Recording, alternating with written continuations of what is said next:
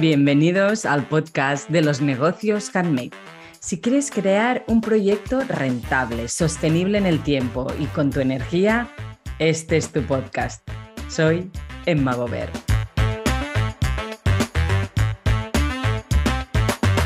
Hola Handmaker, estamos en un nuevo episodio de la serie El Festivalet, hablando y aprendiendo de vuestras experiencias. Espero que la entrevista de hoy te guste. Disfrútala. Hola Fernanda. Mucho gusto. Igualmente, gracias por dejarnos pasar a tu, a tu stand del Festivalet.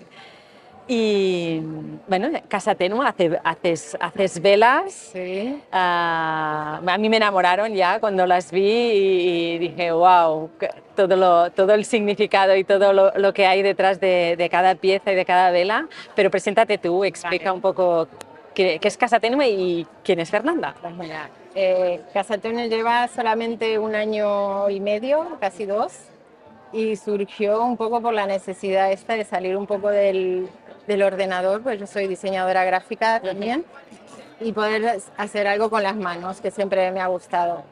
Y las velas venían en mi cabeza desde hace mucho, en mi infancia aprendí a hacer este tipo de vela, que es con la manera tradicional de sumergir la mecha en la cera caliente.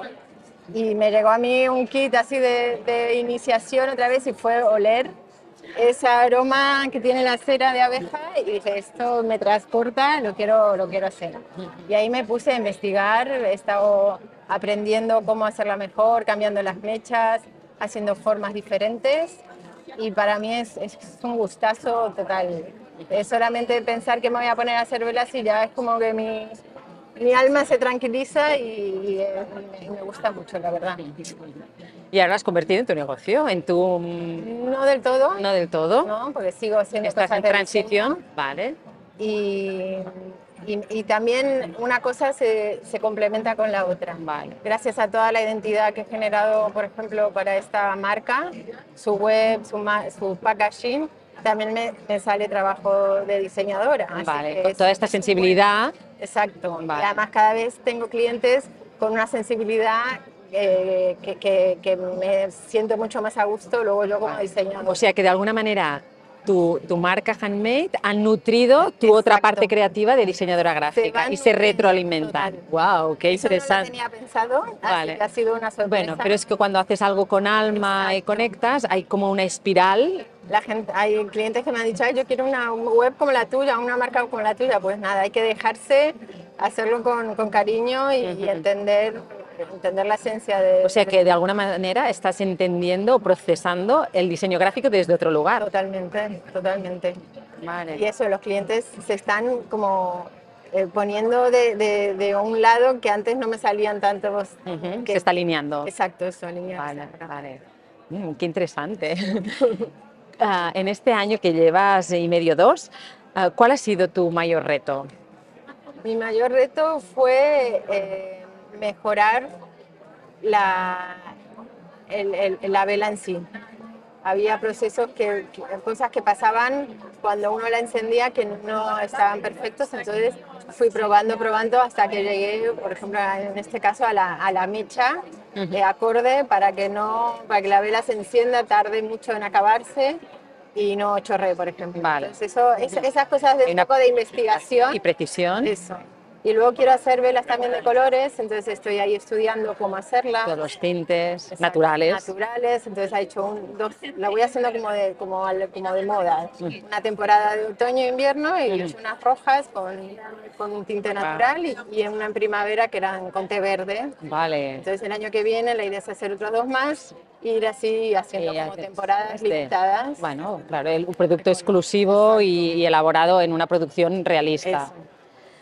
Y, y que, o sea, claro, tú ya dices, hablas de todos estos valores, pero ¿qué, qué implicación, no? Eh, o sea, realmente tú estás aquí haciendo un juego entre tu vida personal, sí. tu, tu, anterior trabajo y tu trabajo actual. ¿Cómo, cómo se cuece todo esto? Pues ahí va, es un, un ir y venir y se va, se va mezclando mucho. De repente estoy en el taller mm, haciendo una call con un cliente de diseño y, y al revés. Eh, pero bueno, cada vez llevo y más. La vela en España es muy temporal. Ujú. Ahora en invierno cuando más se produce, cuando Ujú. más Claro, en verano es verdad que...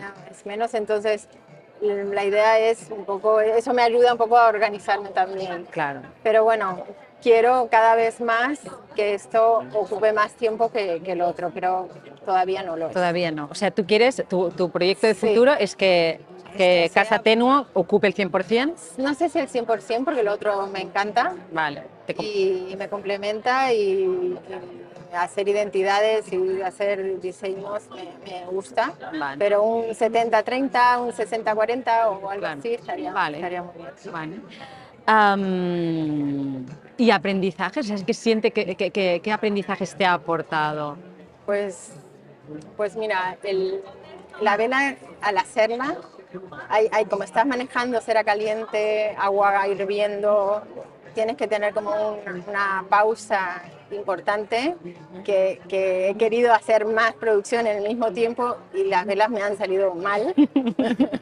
Entonces eso es como una enseñanza y mira, Fernanda, este es el ritmo. Es el mindfulness de la Total. de vela.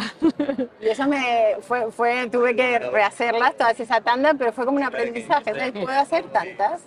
Si quisiera hacer más, ya tendría que hacer de otra manera. Claro, ¿no? y- No puedo yo estar Claro. haciendo. Y esto a la vez te ayuda a darles este valor que realmente Total, tiene. Exactamente. Cuando tú te das, tienes claro todo este proceso, Total. eh, esto vale esto porque quiere esta dedicación. Eso, Total.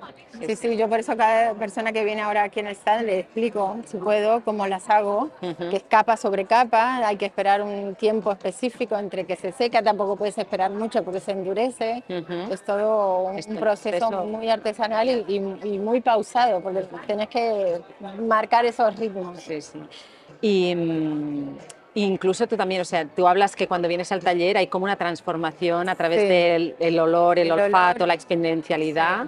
El olor es algo que transporta. ¿Haces mucho. talleres? He hecho uno, el primero el diciembre, bueno, hace un par de meses, y, y fue fantástico. La gente se quedó muy contenta, se llevaron un montón de velas hechas por ellas O mismas. sea, que esto tendría que ser otra vía, ¿no? También. Exacto, Sí, Vale. tengo que, que mejorar Vale, algunas sí. cosas. Bueno, esto, y- mira, el, el primer capítulo del podcast hablaba de esto, que hablamos de esto con, con Nonalina, que si quieren ir a ver, y hablamos de diversificar, ¿no? Lo importante que tenemos los handmakers Claro. de ir diversificando y, y- y- repartir un poco Sí.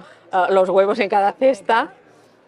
Por lo tanto, claro, y es, es que tiene que ser como muy sensual, ¿no? sí, Hacer las velas, por lo que explicas. Bueno, no sé si sensual porque es todo un poco desastroso de, de- de sucio porque sé que va Bueno, pero ensuciarse está guay. A mí me gusta Eso ensuciarme sí. las manos.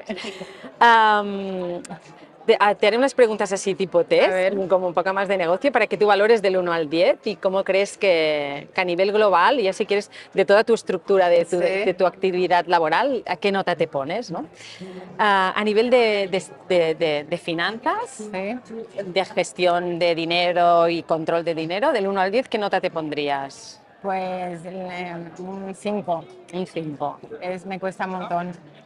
Me cuesta un montón poner los precios, eh, calcu- calcular, eh, pero bueno, me he hecho un curso de finanzas. Vale, te has formado. Sé que, que es mi, mi, mi handicap, entonces le, Sí. le intento... Tenemos colaboradora en el podcast, que es Vale. Anne, que pronto va a sacar un libro. Buenísimo. Y, y nada, yo cuando quieras te invito a escuchar también los episodios con ella y los no con ella y, y realmente, Bueno, bueno, y, yo también por propia experiencia el tema finanzas es un tema que hay que aprender a quererlas Exacto.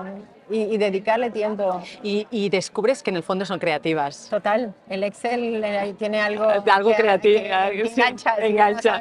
Sí, sí, sí. Si no te pierdes en medio. Sí. A nivel de procesos, o sea, procedimiento creativo y procedimiento de gestión, Sí. ¿qué nota te pondrías del 1 al 10? En- entre uno y el otro.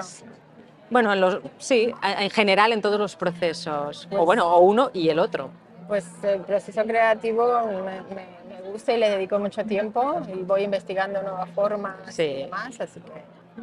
¿Ocho? Bueno, un ocho, sí. Y el otro es...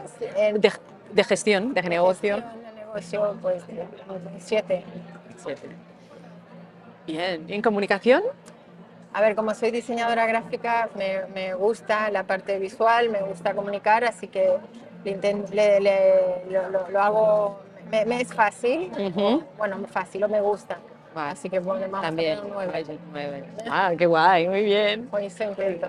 Claro, es que también lo decimos, ¿no? El, poder- el saber comunicar es donde da este valor, este valor. Sí, la gente me dice que, que mi imagen en Sí, Instagram o es- en la web es Sí, sí, sí, sí. que, que transmite. que transmite mucho, transmite mucho.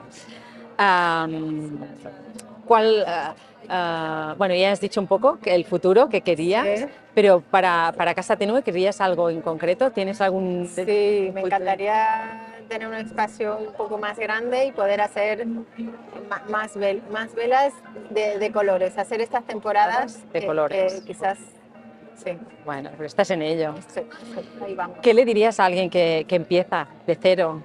Uy, no sé, eh, nada, que, que hay que dedicarle tiempo y, y or- y organizándose, se, yo creo que se, Se puede, bueno, optimizando procesos. Total.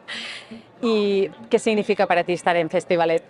Pues mira, este es mi segundo año y, el, y, y- y es como mi fijo del año, me encanta venir, conozco mucha gente, he hecho luego mucho Networking. un networking, eh, luego gente que me dice, ay sí, te he conocido en Festivalet y me ha comprado luego online, así que me, me- me gusta mucho, además tengo mi hermana en Barcelona, así que Claro, aprovechas a hacer familia.